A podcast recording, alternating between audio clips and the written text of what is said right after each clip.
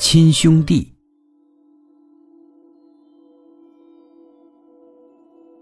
和你关系最亲的人，有朝一日，可能是伤害你最深的人。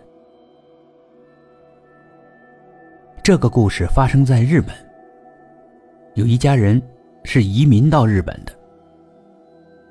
最开始是开了个小餐馆，后来是越发展越大，成立了餐饮公司。这户人家在发迹之后，在当地花重金买了一所很大的房子。是带院子的那种。不过搬到新居之后，家里面却频繁的出事。不是先生受伤，就是老婆被诈骗，最后连孩子都总是出意外事故。夫妻俩呢还经常吵架，甚至是动手。总之，一家永无宁日。一家人觉得肯定是哪里出了问题。于是找了一个当地懂得玄学的师傅帮忙看看。结果那师傅指导他们一家人到了门口的一棵树下，让他们挖。挖下去没有多深，就发现一个袋子。打开袋子，里面是一只被裹得严严实实的猫的尸体。这只猫的嘴也被用线给缝起来了，而且缠绕猫的线深深的勒进了猫的皮肉里面。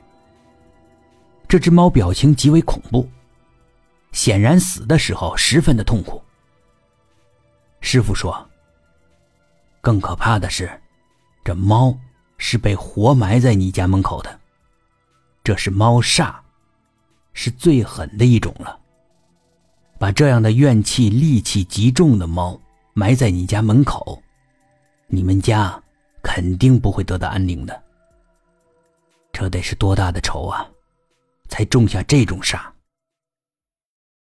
师傅又问：“你们到底跟谁结过仇啊？”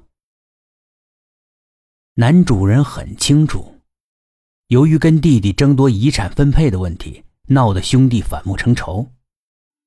他知道，这一定是弟弟做的，于是求师傅帮他化解。化解后啊，这煞会反弹回去。